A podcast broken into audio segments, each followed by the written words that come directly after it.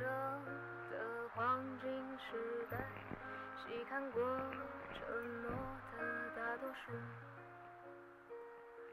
有些喜欢，就像麦田里吹过的风，只有当事人才明了。这个世界，就当做不知道。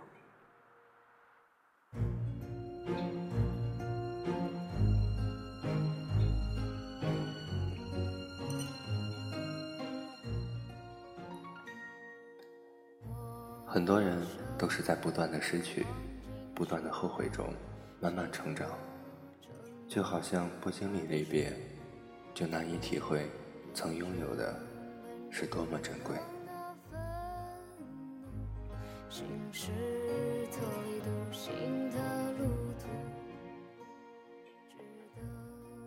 大人们的眼中，孩子们的感情总是微不足道的，他们多数。都没有经历过从年少相知到经年相伴，亦或是经历过一段段没有结果的恋情，不愿让儿女们再走他们曾走过的泥泞的路，所以他们从来不愿意接受自己含辛茹苦一手带大的孩子，陷入一个个未知的男孩或者女孩的所谓幼稚的感情里。而是由他们自认为过来人的经验决定，什么年纪就该做什么样的事儿。读书的年纪，感情是会影响学习的。太早谈恋爱，都不会有什么好结局。这些常从父辈们口中说出来的刻板话，也曾一度让我深以为然。开战的时候，你是我不到的气质，爱你就像爱生命，爱你就像爱生命。白苏是我从小一起长大的好朋友，年龄要稍大我一些，宅男一枚。目前除了朝九晚五的工作，空闲的时间除了看动漫，就是打游戏。父母整日在耳边絮叨，让他找个差不多的女孩，谈个一年半载的，该结就结了。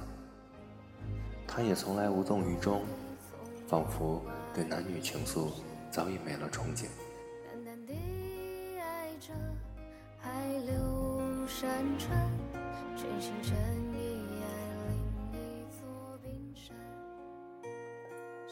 我曾认识的白苏可不是这个样子。高中那会儿，她也是个十足的情种呢。从小到大，在学习上从来都是吊车尾，却为了追到同班的学霸，不知道下了多少功夫，熬了多少个夜晚。终于，成绩渐渐有了起色。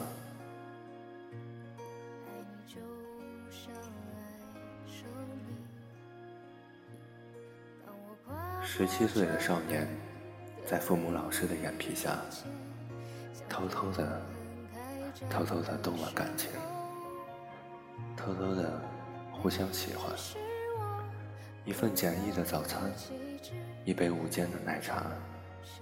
课桌里写不完的信纸，操场上转了一圈又一圈的塑胶跑道，放学一起等过的六幺幺路公交，还有很多很多，都有他们曾经幸福的影子。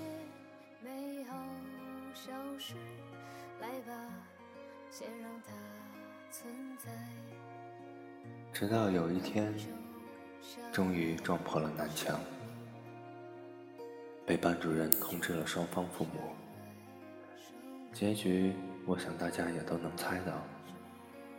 当然，他们也不是没有挣扎过，无非是哭着闹着，依旧被拆散。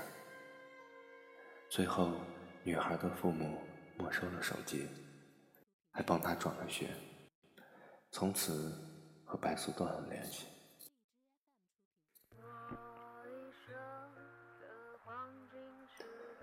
自此，一起考入同一所大学的梦想，也成了泡沫。一份真挚却又脆弱的感情，也落入了尘埃。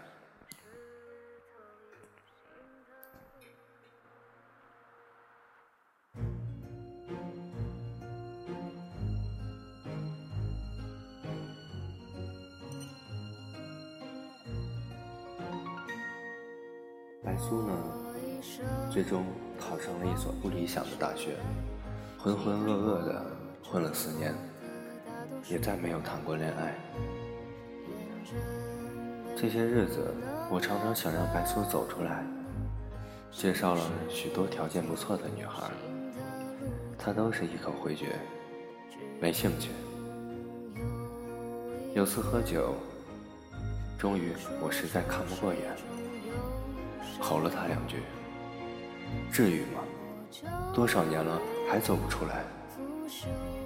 实在不行你就去找他呀。他只回了句：“你懂个屁。”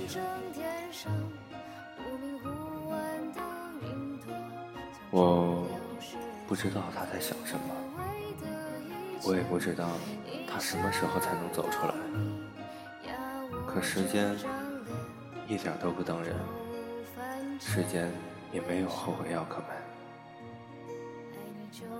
我只知道，这段感情再也回不去了。我只知道，他当时的喜欢，是真的喜欢。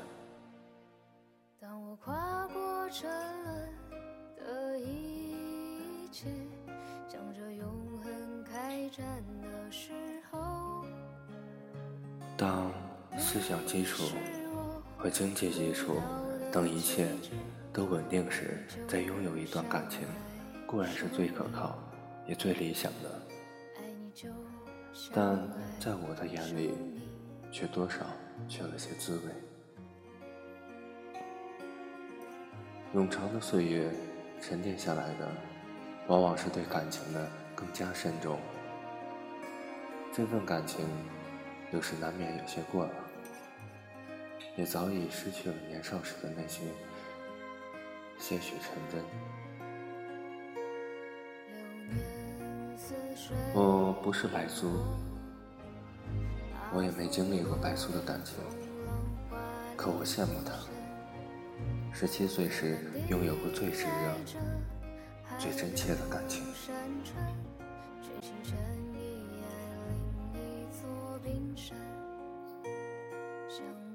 成天上不明忽暗的云朵，将吃掉世间最美味的一切。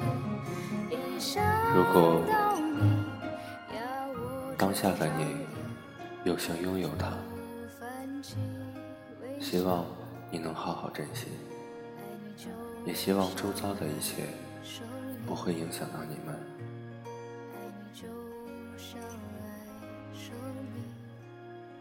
你是年少的喜欢，喜欢的少年，恰好是你。你是我不到的气质，爱你就像爱生命，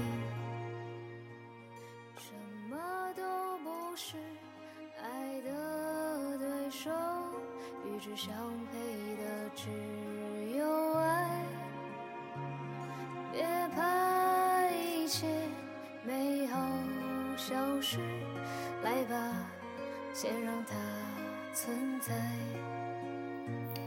爱你就像爱生命，爱你就像爱生命。十七岁的喜欢。是真的喜欢，没有任何杂质的喜欢。